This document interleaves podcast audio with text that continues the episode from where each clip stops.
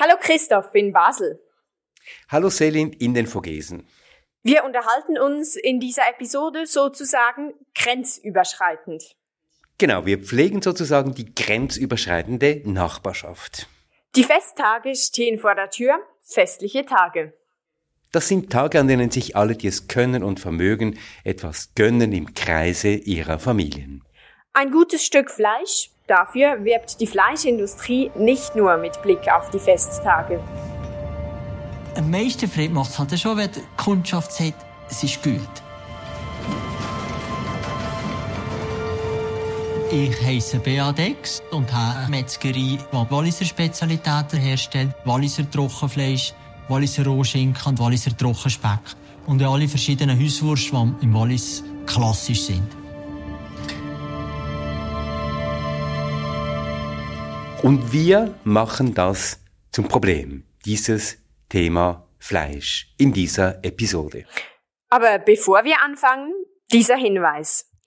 Diese Ausgabe von Treibhaus wird unterstützt durch Eukokredit und BioSwiss. Weltweit rund 59.000 Menschen legen ihr Geld bei Eukokredit an und ermöglichen so den Zubau von neuen erneuerbaren Energiequellen in den Ländern des globalen Südens. Ab 250 Franken bist du dabei. de.eukokredit.ch ist die Adresse, um dein Geld sinnvoll anzulegen. BioSwiss ist der Dachverband der Schweizer Knusperbetriebe. Mehr als 7000 Landwirtschaftsbetriebe produzieren heute schon nach den strengen Richtlinien von BioSwiss. Sie alle tragen dazu bei, dass unser Ernährungssystem ein Stück klimafreundlicher wird. Ja, und an dieser Stelle auch ein großes Danke an alle, die unsere Arbeit mit kleinen oder größeren Beiträgen unterstützen. Das motiviert uns und freut uns sehr. Mehr zu diesem Thema am Ende dieser Episode. Treibhaus. Der Klimapodcast. Mit Christoph Keller. Und Selin Elber. Ja, vor ein paar Tagen flatterte eine Mail eines bekannten weltweit tätigen Food-Lieferdienstes in mein Postfach mit dem Titel So bestellte die Schweiz im Jahr 2021. Es war so etwas wie eine statistische Übersicht darüber, was die Schweizerinnen und Schweizer sich im Lauf dieses Jahres in ihre Häuser und Wohnungen bestellt haben. Und da ist mir ins Auge gesprungen eine Zahl, nämlich, dass die Bestellungen von vegetarischen und veganen Gerichten um über 600 Prozent gewachsen sind. Also das Sechsfache. An erster Stelle standen vegane Momos, dann kam die Sushi-Rolle mit Mango und Beyond Burger. Das heißt jetzt aber nicht, dass vegane Gerichte an erster Stelle aller bestellten Gerichte standen. Siehst du total richtig, Selin. An erster Stelle stand Pizza Margherita und dann folgten auf Platz 2 und 4 der meistbestellten Essen selbstverständlich Burger und Burger und Cheeseburger. Ja, und da sind wir bei unserem Problem. Wir essen zu viel Fleisch, nach wie vor, obwohl der Fleischkonsum pro Kopf in der Schweiz langsam zurückgeht seit einigen Jahren. Es gibt übereinstimmende Aussagen von Expertinnen und Experten zu diesem Thema übereinstimmende Stimmen von Ernährungsexpertinnen, von Klimaforscherinnen, Expertinnen für Biodiversität, die alle zusammenfassend sagen, dass übermäßiger Fleischkonsum a. ungesund ist und zu Krebs-Kreislauferkrankungen führt und b.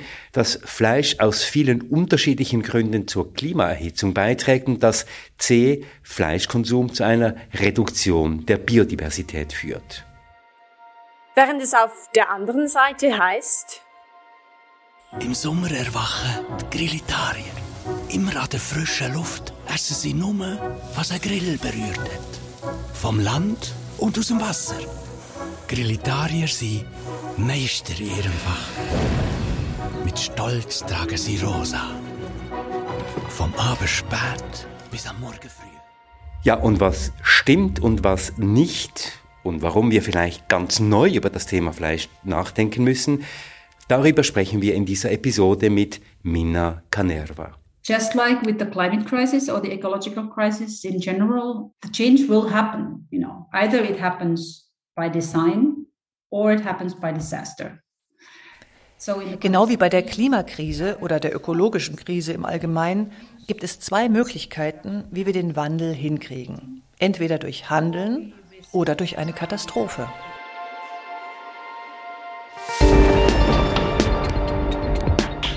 Mina Canerva ist sowohl Sozialwissenschaftlerin wie auch Nachhaltigkeitsexpertin. Sie arbeitet und forscht an der Universität Bremen und sie hat zum Komplex Fleischkonsum und Fleischproduktion soeben ein sehr aktuelles Buch publiziert. Eines, das uns möglicherweise den Weg aus der Fleischfalle weisen könnte. Aber zuvor brauchen wir ein paar Zahlen, ein paar Fakten. Und es kommen jetzt ziemlich viel. Ich beginne mal. In einem Kilo Rindfleisch stecken 15.000 Liter Wasser.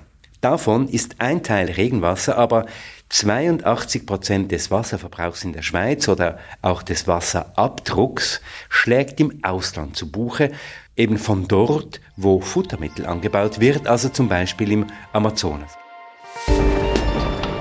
Fleisch erhitzt das Klima. Einige Studien schätzen, dass der Fleischkonsum global 8% aller Treibhausgasemissionen ausmachen. Andere kommen auf ganze 51%. Damit, auch mit der geringeren Zahl, produziert der Fleischkonsum mehr Treibhausgasemissionen als der globale Flugverkehr. Eventuell sogar mehr als die ganze globale Mobilität. Und da spielt ja, Selin, das Methan, das von Rindern ausgestoßen wird und auch von anderen Tieren eine große Rolle. Aber auch in einem Kilo Schweinefleisch stecken, wenn das Schwein mit Futter aus Europa gefüttert wurde, 2,16 Kilogramm CO2. Wenn mit Soja aus Übersee gefüttert wird, 3,42 Kilogramm. Das ergab eine Studie des Forschungsinstituts für biologischen Landbau in Österreich. Also immer das Mehrfache vom eigentlichen Gewicht, das da an CO2 herauskommt. Und wir wissen, dass im Amazonasgebiet, wir haben es schon angesprochen, für die Produktion unter anderem von Soja, das vor allem als Futtermittel für Rinder verwendet wird, jährlich im Schnitt 10.000 Quadratkilometer Regenwald abgeholzt werden. Das sind Schätzungen, was wiederum Milliarden von CO2 mit sich bringt. Zusätzlich zu den Milliarden von Tonnen Methan. Wie gesagt, die Rindviecher pusten dieses Methan in die Atmosphäre, weil sie beim Wiederkäuen eben Methan produzieren. Je nach Berechnung sind das über ein Drittel bis zur Hälfte des weltweit ausgestoßenen Methans. Ja, du hast es angesprochen, die Fleischproduktion, die wird als Hauptgrund für die Abholzung von Regenwald gehandelt, auch von der FAO, also von der Food and Agricultural Organization. Weil die Fleischproduktion, die braucht viel Fläche, vor allem das Rindfleisch. Schauen wir uns diesen Flächenbedarf an, dann stecken in einem Kilo, je nach Anbauland, zwischen 27 und 49 Quadratmeter, so eine Studie von WWF weltweit, so eine Berechnung des Statistischen Amtes der Vereinten Nationen, gibt es einen engen Zusammenhang zwischen Fleischkonsum und Wohlstand. Das hängt aber auch stark mit Essgewohnheiten zusammen. Je reicher ein Land also ist, desto größer das Problem. So kann man es sagen, genau. Allerdings müssen wir differenzieren zwischen unterschiedlichen Fleischarten. Geflügel zum Beispiel verursacht am wenigsten klimaschädliche Emissionen, Rindfleisch und Kalbfleisch ganz besonders viele, Schweinefleisch liegt irgendwo dazwischen. Ja, und von weiteren Schäden an der Natur haben wir noch gar nicht gesprochen. Von den Pestiziden, den Abwässern, der Überdüngung von Gewässern, dem Verlust an Biodiversität, der mit den Monokulturen an Soja und Mais einhergeht, mit dem Ozon. Zusammenfassend kommen wir zum Schluss, wie auch immer wir es drehen und wenden, Fleischkonsum ist nicht wirklich klimafreundlich. Hingegen können wir schon mal sagen, dass wir mit vegetarischer oder veganer Ernährung sehr viel tun für den Schutz des Klimas. Ja, und wie das Ganze aussieht, wie viel wir tatsächlich tun, wenn wir uns vegan oder vegetarisch ernähren, welche anderen Möglichkeiten es gibt, unsere planetarischen Grenzen nicht zu überschreiten, das habe ich Minna Kanerva gefragt. Wir haben sie vorhin schon gehört.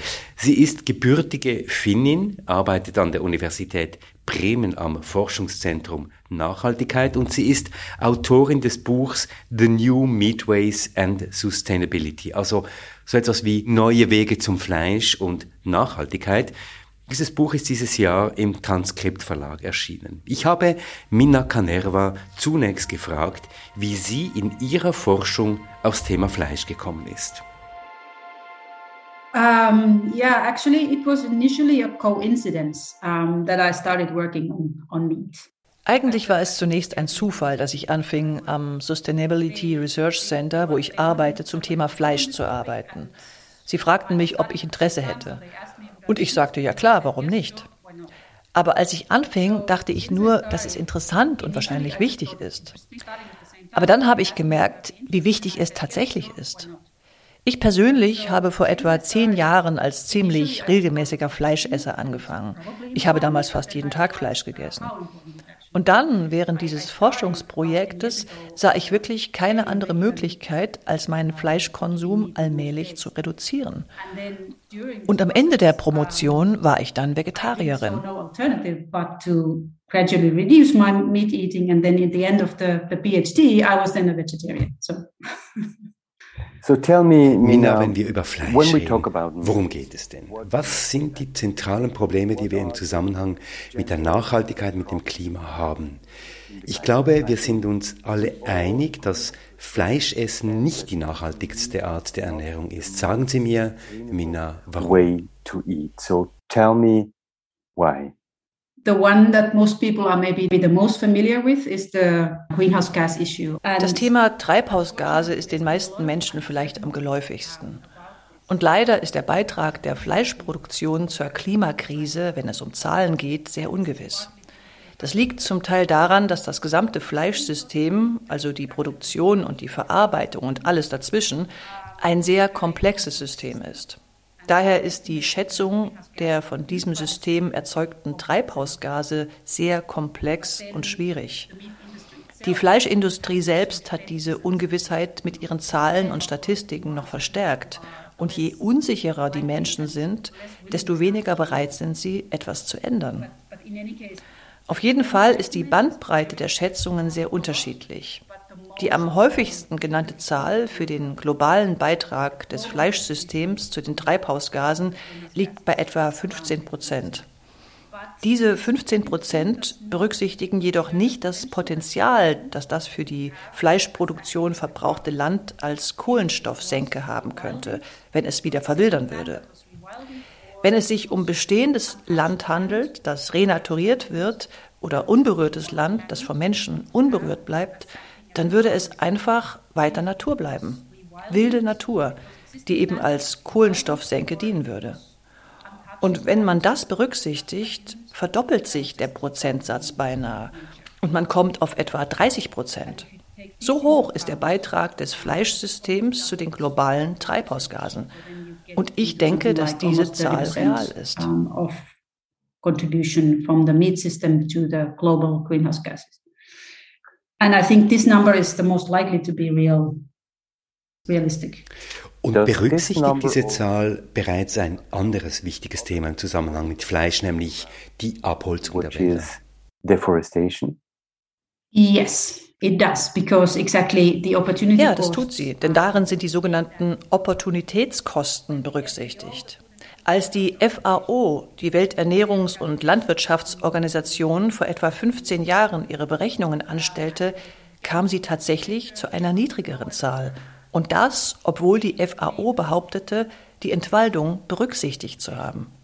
Schaut man genauer hin, haben sie aber nicht eingerechnet, was mit dem benutzten Land in Zukunft geschehen wird inwiefern es als Kohlenstoffsenke dienen könnte, wenn wir das Ziel von 1,5 Grad oder 2 Grad oder etwas dazwischen erreichen wollen. Aber wie auch immer wir das berechnen, wenn wir nichts gegen die Fleischproduktion unternehmen, wird der größte Teil des verbleibenden Treibhausgasbudgets, das wir haben, von der Fleischproduktion buchstäblich aufgefressen. Das heißt, dass wir die ganze Fleischproblematik in ein Gleichgewicht bringen müssen, in ein Gleichgewicht, das in Richtung Netto Null geht. Yeah, as, as much as possible. I mean, as long as we still produce some meat. Ja, so weit wie möglich. Ich meine, solange wir noch etwas Fleisch produzieren, wird es weiterhin Treibhausgase geben.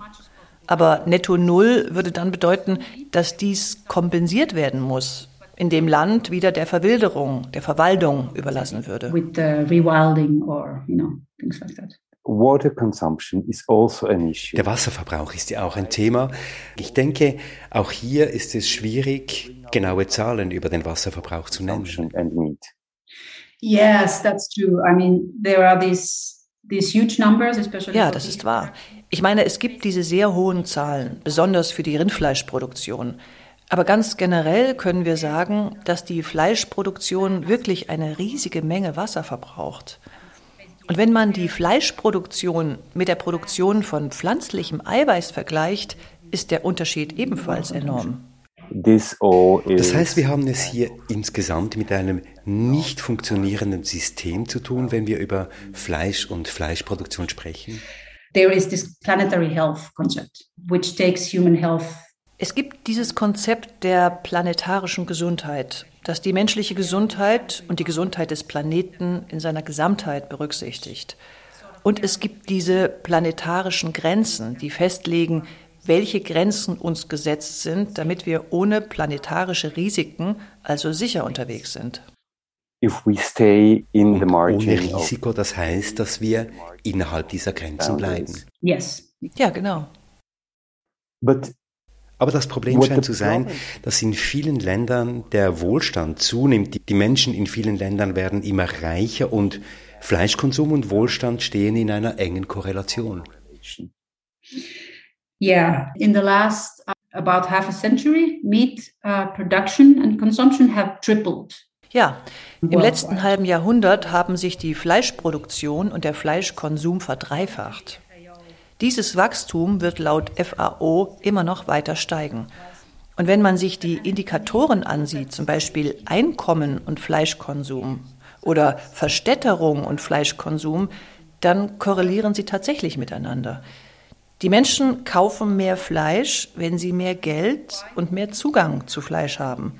Und Fleisch wird in vielen Teilen der Welt immer noch als Zeichen von Fortschritt, von gesellschaftlichem Aufstieg angesehen. Schauen wir genauer hin, erkennen wir aber, dass viele weitere Faktoren eine Rolle spielen. Und ein gewichtiger Faktor ist die Fleischindustrie selbst, das Marketing. Das suggeriert, Fleisch sei ein Zeichen von Wohlstand oder ein Symbol von gesellschaftlichem Aufstieg. Und hier ist die Frage wirklich relevant. Verlangen die Menschen irgendwie von Natur aus mehr Fleisch? Oder schafft die Industrie diese Nachfrage ganz aktiv, um einfach mehr Fleisch zu verkaufen und mehr Profit zu machen? So the power of the meat industry. Sie würden also sagen, dass die Fleischindustrie unsere Gewohnheiten gewissermaßen schafft und uns dazu bringt, mehr Fleisch zu essen, auch wenn wir das vielleicht gar nicht wollen. Yes, I mean, um, ja, ich meine, das ist ganz ähnlich wie bei den fossilen Brennstoffen. Die Fleischindustrie ist extrem mächtig und hat in den letzten 50 Jahren diese Welt geschaffen, in der Fleisch so wichtig geworden ist. Also ja. So, yes. You would correlate Sie würden die Fleischindustrie mit der fossilen Industrie gleichsetzen? Ja, yeah. in, in sense of their power. Ja, in Bezug auf die Macht und ja, in dem Sinne, wie beide Industrien die Welt verändert haben. Ich meine, natürlich ist der Einfluss der Erdölkonzerne größer, umfassender, aber die Fleischindustrie ist tatsächlich so etwas wie der kleine Bruder der fossilen Industrie. Also in the sense of auch im Sinne von schlechten Gewohnheiten, im Sinne von schlechten Konsumgewohnheiten, würden Sie sagen? Yeah, I mean, we talk about being addicted to oil, humanity being addicted to oil. Ja, ich meine, es wird ja gesagt, man sei abhängig vom Öl im Sinne von süchtig, dass die Menschheit süchtig ist nach Öl. In ähnlicher Weise kann man sagen, die Menschheit ist süchtig nach Fleisch. Fleischessen gehört zu den täglichen Gewohnheiten oder täglichen Praktiken, die oft sehr automatisch ablaufen. Menschen treffen nicht ständig bewusste oder bedeutsame Entscheidungen darüber, was sie essen. Sie treffen jeden Tag viele kleine Entscheidungen, die nicht bewusst sind. Und wir hinterfragen beim Einkaufen und Essen nicht wirklich, was wir tun. Umso wichtiger ist die Feststellung, dass man, wenn man seine Gewohnheiten wirklich hinterfragt, das dann zu Veränderungen führen kann. Aber gerade beim Fleisch ist dieses Hinterfragen gar nicht so einfach. Und das liegt am sogenannten Fleischparadoxon. Das heißt, die meisten Menschen essen gerne Fleisch, aber sie würden es ablehnen, Tieren weh zu tun. Also damit ist nicht das Paradoxon gemeint, dass Sie sagen, ich esse gerne Fleisch, aber ich will der Natur und dem Klima nicht schaden. Es geht in dieselbe Richtung. Es ist ein ähnliches Paradoxon, aber es wird nicht so klar erkannt. Natürlich wissen Menschen im Allgemeinen, dass Tiere, die wir essen, nicht nur getötet werden, sondern dass sie auch sehr schlecht behandelt werden, bevor sie geschlachtet werden. Dieser emotionale Konflikt kann wirklich zu Gewissenskonflikten führen, aber wir verdrängen sie, weil wir sonst nicht so weitermachen könnten. Das nennt man kognitive Dissonanz. Menschen entwickeln, um überhaupt mit dem ganzen Fleischkomplex umzugehen, verschiedene Bewältigungsmechanismen. Und dazu gehört als gewichtiges Argument, dass manche Menschen glauben, Fleisch sei sozusagen lebensnotwendig. Wir haben es mit Bewältigungsmechanismen zu tun, die unangenehme Gedanken und Emotionen unterdrücken und die Menschen dann davon abhalten, sich bewusster darüber zu werden, was es bedeutet, Fleisch zu essen. And so these coping mechanisms suppress the uncomfortable thoughts and emotions and keep people from being more conscious about what actually what it means to eat meat. All behind all this system and also because behind this und hinter diesem System gibt es ja staatliche Subventionen, die dieses System befeuern. Was müssen wir beachten, wenn wir über staatliche Subventionen für die Fleischindustrie sprechen? State subsidies for the meat industry. Yes, well, basically the subsidies enable the industry to sell meat at a cost that is far too low. Nun, im Grunde genommen haben die Subventionen die Industrie in die Lage versetzt, Fleisch zu viel zu niedrigen Preisen zu verkaufen. Der Preis für Fleisch liegt oft unter den Produktionskosten. Und die Preise berücksichtigen natürlich auch nicht alle negativen Auswirkungen der Fleischproduktion. So wird die Umweltverschmutzung zum Beispiel im Preis nicht berücksichtigt. Unter dem Strich funktioniert das sehr gut für die Industrie, aber es führt natürlich zu übermäßigem Konsum, der nicht nur der Gesundheit der Menschen schadet, sondern auch die Produktion und alle damit verbundenen negativen Folgen erhöht. Es wäre also auch hier wichtig, Subventionen abzuschaffen. So subsidies would be an important thing to to do away with, you know, basically. In your Book, In Ihrem Buch The New Meatways and Sustainability sagen Sie, dass wir eine radikale Änderung unserer Essgewohnheiten brauchen. Warum ist das so dringend? Why is this so urgent and why is this so necessary? Just like with the climate crisis or the ecological crisis in general, the change will happen. You know, either it happens by design or it happens by disaster. Genau wie bei der Klimakrise oder der ökologischen Krise im Allgemeinen gibt es zwei Möglichkeiten, wie wir den Wandel hinkriegen. Entweder durch Handeln oder durch eine Katastrophe. Im Zusammenhang mit Fleisch heißt das, entweder wir verändern das System und reduzieren die Fleischproduktion und den Fleischkonsum radikal, oder wir riskieren, dass wir mit dem Status quo und der derzeitigen Art der Fleischproduktion die Temperatur- und Ökosystemgrenzen überschreiten. So you say in one way or another Sie sagen also, wenn wir jetzt nicht handeln, kommen die Ökosysteme an ihre Grenzen, nicht nur auf der Ebene des Klimas, sondern auch der Biodiversität, in der Gesundheit von Tieren und Menschen, dass wir also überall an Grenzen stoßen, wenn wir nichts unternehmen. Yes, exactly. Ja, genau. Yeah.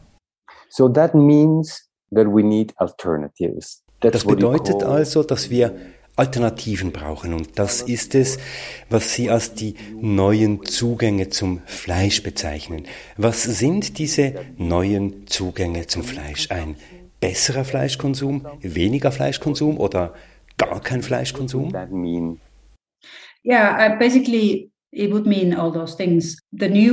im Grunde genommen würde es all diese Dinge bedeuten. Also wie oft wir Fleisch essen und was eigentlich mit Fleisch gemeint ist. Neue Zugänge zum Fleisch finden schließt erstens Lebensmittel ein, die erst seit kurzem als Fleisch bezeichnet werden, also das, was gemeinhin unter Fleischersatzprodukten verkauft wird, aber dennoch Fleisch meint.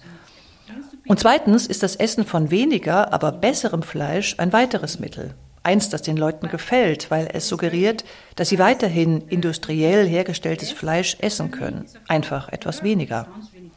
Aber mit dem etwas weniger wird sich nicht so viel ändern, denn man muss schon sagen, weniger bedeutet tatsächlich radikal weniger und nicht nur ein bisschen weniger.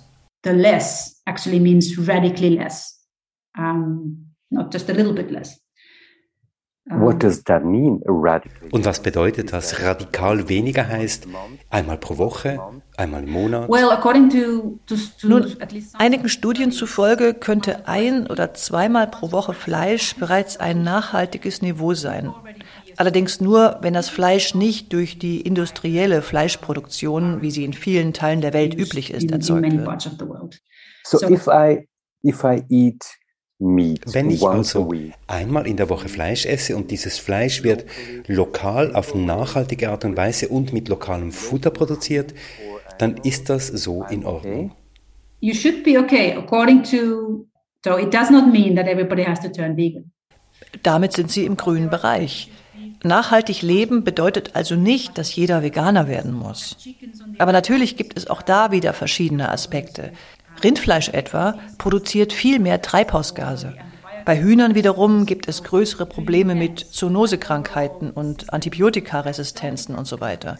Es kommt also wirklich darauf an.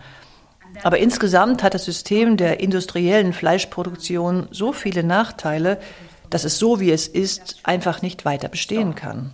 Let's talk about alternatives. Let's talk about. Um Lassen Sie uns über Alternativen sprechen, über pflanzliche Alternativen auf Insektenbasis und über all diese Produkte, von denen Rindfleischesser sagen würden, dass sie nicht wirklich nach Fleisch schmecken. Meat should taste. Yeah, these are the what is the what the industry is actually um, have started calling meat and and ja, das sind diese alternativen Produkte, die von der Industrie als eine Art Fleisch bezeichnet werden. Und auch die Medien haben das aufgenommen und angefangen, diese Lebensmittel Fleisch zu nennen. Diese Art Fleisch wird auf der Basis von Tieren hergestellt, wenn es sich um Insekten handelt. Oder wir sprechen von Fleisch, das derzeit als Zellkultur heranwächst. Dann gibt es noch diese relativ neue Art der Fleischherstellung, die auf Fermentation und Pilzen basiert. Das könnte sich tatsächlich als die effizienteste Methode in Sachen Energie- und Ressourcenverbrauch erweisen. Sie sagen, dass dieses neue Fleisch in Bezug auf den Wasser- und Landverbrauch viel besser abschneidet. Haben Sie Zahlen dazu? Ist es möglich zu sagen, 10 Prozent von dem, was Fleisch verbrauchen würde? Yeah, I mean, I, I don't have exact, um, ich habe keine exakten Zahlen zur Verfügung, aber das ist die Spanne, etwa 10 Prozent, ja. So the climate issue, you say, is an das Klimaproblem ist die drängende und auch dringende Frage, wenn wir über Fleisch sprechen. Könnte diese Dringlichkeit, die wir langsam erkennen, auch eine Triebfeder sein, um die Gewohnheiten zu ändern? Ja, the climate issue, or but also, of course, the animal rights and, and the animal welfare, and that can also be. Ja, also die Klimafrage, aber natürlich auch die Tierrechte und der Tierschutz. Das wirft uns natürlich auch auf unsere Rolle als Individuen zurück. Sind wir in erster Linie Bürgerinnen oder sind wir in erster Linie Verbraucher? Für mich ist es wichtig zu sagen, dass wir uns um den gesellschaftlichen Wandel hin zu nachhaltigeren Systemen, um die Klimakrise und die ökologische Krise zu bekämpfen, dass wir uns in erster Linie als Bürgerinnen und Bürger sehen, die sowohl Rechte als auch Pflichten haben. Wir sind also verantwortlich dafür, dass Regierungen ihre Pläne umsetzen können, wenn sie denn Pläne haben, die Dinge tatsächlich verändern. Das würde bedeuten, dass wir nicht gleich auf Opposition machen, wenn Kantinen zum Beispiel größtenteils vegetarisches Essen und nur wenig Fleisch anbieten. Eine weitere Verantwortung für den Einzelnen besteht meiner Meinung nach darin, Veränderung auch einzufordern von der öffentlichen Hand, von unseren Regierungen. Und zwar nicht nur erst am Wahltag, sondern indem wir auf die Straße gehen. Denn wir haben nicht genügend Zeit. Und als dritte Verantwortung sehe ich, dass wir unsere eigenen Gewohnheiten ändern sollten. Das ist auch sehr wichtig. Aber es sollte nicht die erste Aufgabe sein, denn auf diesem Weg wird es zu lange dauern. Mina, you strongly believe that it is not only necessary, but it is also possible. Minna, Sie glauben fest daran, dass es nicht nur notwendig, sondern auch möglich ist, Gewohnheiten in Sachen Fleischkonsum zu ändern. Und das nimmt in Ihrem Buch ja auch einen großen Raum an. Wie können wir das, was Sie die hungrige Bestie nennen, in Menschen verwandeln, die auf dem Weg zur Nachhaltigkeit sind? The, the, the current paradigm, so to speak, around meat production and consumption still is that the meat industry responds to the demand. Das derzeitige Paradigma im Zusammenhang mit der Fleischproduktion und dem Fleischkonsum ist immer noch, dass die Fleischindustrie auf die Nachfrage reagiert. Und das ist mit der Metapher der hungrigen Bestie gemeint. Sie verweist auf die Art und Weise, wie die Frage von Angebot und Nachfrage diskutiert wird. Denn in dieser Diskussion wird behauptet, dass riesige Gruppen von Menschen, seien es Amerikaner oder Chinesen der Mittelklasse oder Menschen, die einfach viel Fastfood essen, dass diese Menschen schlicht hungrig nach Fleisch seien und die Industrie muss sie deshalb weiterhin mit Fleisch füttern. Menschen werden also dargestellt als hungrige Bestien, die gefüttert werden müssen. Die Gegenmetapher, die sich bei der Arbeit an meinem Buch langsam herauskristallisierte, war die einer Reise. Eine Reise als Metapher für die Veränderung, die einzelne Menschen durchmachen. Das kann so aussehen, dass sie sich vom täglichen Fleischesser zum gelegentlichen Fleischessenden wandeln, zum Flexitarier, der nur manchmal Fleisch isst, oder sogar zum Vegetarier oder Veganer. Dann muss man nicht gleich ein perfekter Vegetarier werden, zum Beispiel, sondern auch mal Fleisch essen. Das ist in Ordnung. Und natürlich sollten wir diesen Wandel nicht nur auf individueller Ebene, sondern auch auf gesellschaftlicher Ebene sehen, dass der Weg zu weniger Fleisch auf individueller Ebene eben auch ein Weg ist, den wir gesellschaftlich beschreiten müssen. So that means that we have to come to a new Das bedeutet also, dass wir zu einer neuen Normalität kommen müssen. Exactly. Yeah. Um, normalizing the the new way. Ganz genau, ja. Die Normalisierung der neuen Sichtweise auf den Fleischverzehr würde im Grunde auch einen weiteren Paradigmenwechsel bedeuten, nämlich zu akzeptieren, dass man auch mal weniger von etwas konsumieren kann. Weniger von etwas, das sehr beliebt und sehr begehrt ist. Dieses weniger, dieses weniger konsumieren wird derzeit in der Gesellschaft immer noch als ein No-Go angesehen, weil es nicht in das Wirtschaftsmodell passt, das verlangt, dass wir in erster Linie Konsumenten sind. So who takes the responsibility? Um, Wer übernimmt die Verantwortung, diese Diskurse zu ändern? Wer übernimmt den Lead, um diese Veränderungen zu fördern? To promote these uh, changes thanks to the new meats, uh, the, the cultivated meat, um, ich glaube, die neuen Fleischprodukte, also die verschiedenen Formen des kultivierten Fleisches, Fleisch aus Insekten oder auch das Hightech-Pflanzenfleisch und das fermentierte Fleisch, sie haben dazu geführt, dass der Wandel eigentlich schon begonnen hat. Er hat begonnen. Die Art und Weise, wie wir über Fleisch sprechen, hat sich verändert. Maßgeblich waren da vor allem die Unternehmen, aber auch die Medien haben dabei eine große Rolle gespielt. Aber klar, es reicht nicht aus, darauf zu warten, dass sich der Wandel sozusagen durch den Markt vollzieht, sondern wir müssen die Zivilgesellschaft und die Wissenschaft mit einbeziehen. Und die politischen Entscheidungsträger sollten ebenfalls erkennen, was die meisten von ihnen meiner Meinung nach noch nicht erkannt haben, nämlich, dass der Wandel auf der Diskursebene tatsächlich schon begonnen hat you think that there will be a dynamic change like we had dann wird es einen dynamischen Wandel geben, wie wir ihn in anderen Bereichen der Gesellschaft beobachten, etwa im Übergang vom Verbrennungsmotor zum elektrisch betriebenen Auto. Also auch hier Ähnlichkeiten zwischen der fossilen Industrie und der Fleischindustrie, dass man sich davon verabschiedet allmählich. Yeah, in, in a way, because um, of course energy is just a means to an end. Ja, in gewisser Weise ist das richtig. Natürlich ist Energie erst einmal nur ein Mittel zum Zweck. Die Menschen nutzen Energie einfach, weil sie Energie brauchen, um Licht oder Wärme oder was auch immer zu bekommen. Fleisch wurde mehr als Zweck betrachtet, nicht als ein Mittel zum Zweck. Aber auch hier sehe ich einen Wandel. Wir sehen nachhaltig hergestelltes Fleisch als eine von vielen Möglichkeiten, sich zu ernähren, als eine von vielen Möglichkeiten, Eiweiß zu bekommen oder als ein Nahrungsmittel, das wir zwar selten kriegen, das aber gut schmeckt. Und vielleicht sehen wir darin einen Luxusartikel, ein Luxusgut, das das Leben verschönert. Uh, when we treat it as a luxury item. So would that be the ideal word that we Sollten wir also nicht einfach zu dem zurückkehren, was Fleisch über viele Jahrhunderte lang war? Etwas, das wir nur zu besonderen Anlässen genießen sollten, an Sonntagen vielleicht? Or for Sundays? Yeah, sure, exactly. And of course, it's really important that the stories are positive. You know? Ja, sicher, genau. Und natürlich ist es sehr wichtig, dass wir bei diesem Wandel immer auch positive Geschichten erzählen. Da wäre die Rückbesinnung auf die alten Praktiken mit weniger Fleisch, die eigentlich viel gesünder für die Menschen und den Planeten sind, ein guter Weg. Und Luxus wird generell als positiv angesehen. Ich denke also, dass dieser Paradigmenwechsel sehr, sehr wichtig ist. Auch um zu erkennen, dass die derzeitige Art und Weise, wie wir dieses Luxusprodukt Fleisch produzieren, höchst problematisch ist und dass wir unbedingt einen Wandel brauchen, damit wir diesen Luxus weiterhin genießen können. Um. Mina Canerva. Mina Canerva, danke für dieses Gespräch. Thank you. Thank you for inviting. Ich danke Ihnen. Vielen Dank für die Einladung.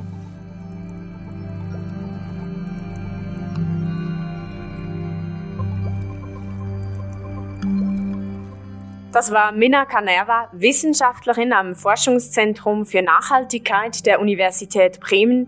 Die Übersetzung las Claudia Jahn. Geblieben ist mir, Selin, dieser Gedanke, dass wir Fleisch ganz generell anders denken müssen, dass Fleisch eben auch pflanzliches Fleisch sein kann, dass wir das Spektrum Fleisch erweitern müssen. Das ist ja eigentlich ziemlich interessant. Ja, und dass es beim herkömmlichen Fleisch einen ähnlichen Effekt geben könnte wie bei den fossilen Brennstoffen, dass man sich davon verabschiedet aus Notwendigkeit, aber auch weil es Ersatz gibt und weil man sich einschränken muss und auch kann. Also dass eine Parallelität existiert zwischen der fossilen Industrie und der Fleischindustrie. Ich glaube, das hat Minna Canerva ganz deutlich gesagt.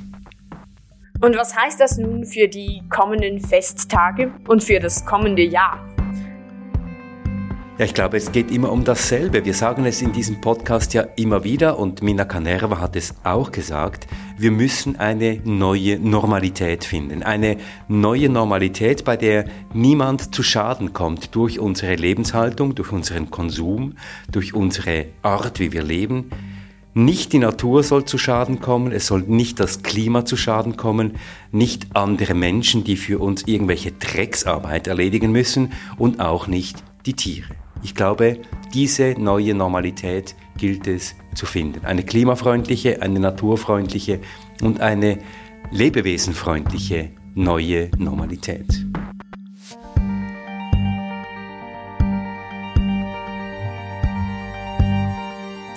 Ja, und wie wir diese neue Normalität finden könnten, was dafür wichtig ist, ja, an diesen Fragen arbeiten wir auch im kommenden Jahr hier im Team von Treibhaus.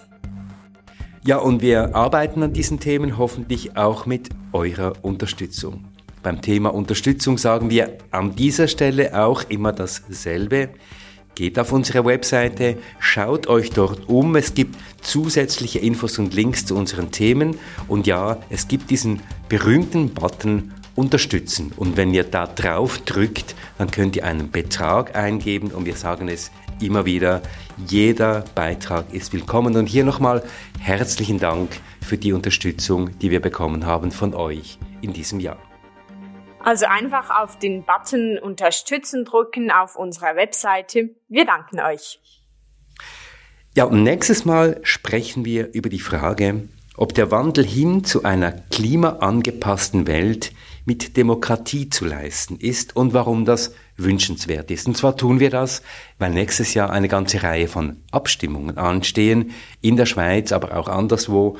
Und das nehmen wir als Anlass, um darüber nachzudenken, in welchem Verhältnis eben Demokratie und klimafreundliches Verhalten stehen. Im Januar wieder. Danke, Selin. Danke, Christoph. Treibhaus. Der Klimapodcast ist eine Produktion von Podcast Lab mit Lena Schubert, Samuel Schläfli, Xenia Hunter, Olivier Christe, Alexandra Baumgartner, mit der Musik von Lukas Fretz und mit Selin Elba und Christoph Keller. Treibhaus ist zu finden auf unserer Webseite www.treibhauspodcast.ch auf Spotify, auf Audible, auf Apple Podcasts. Und wenn euch dieser Podcast gefällt, wenn ihr Anregungen habt, Kritik und Ideen, dann schreibt uns auf Facebook und per Mail an mail at treibhauspodcast.ch und für alle, die uns sonst wo finden wollen, die finden uns auch auf Instagram.